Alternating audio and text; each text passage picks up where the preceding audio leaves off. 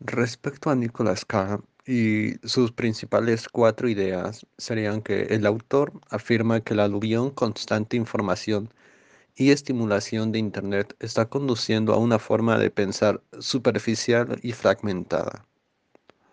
Otra idea principal es que hojeamos y saltamos de una pieza de información a otra sin comprometernos por completo con ningún tema. Carl también menciona algunos peligros de las redes sociales, en las cuales normalmente no vemos la información completa, sino fragmentos que los demás comparten. Y por último, Carl señala nuestra dependencia de Internet para obtener información sobre que está erosionando nuestra memoria y nuestras habilidades de pensamiento crítico. Relacionamos este autor con nuestra historia en que los hermanos dependen de Internet para que su producto funcione, ya que es la principal razón por la que tuvieron éxito. Con su publicidad ignoran muchos de los defectos del producto, mostrando principalmente lo bueno y ocultando lo malo, ocultando la imagen completa. ¿Cómo se relaciona la historia de estos dos hermanos con los diferentes emprendimientos del mundo?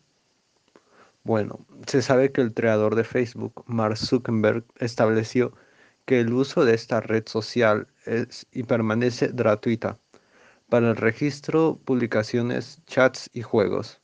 Sin embargo, sobre cómo se generan sus ganancias, la BBC News mencionó que solo entre julio y septiembre del 2016 los ingresos de Facebook superaron los 7 mil millones de dólares.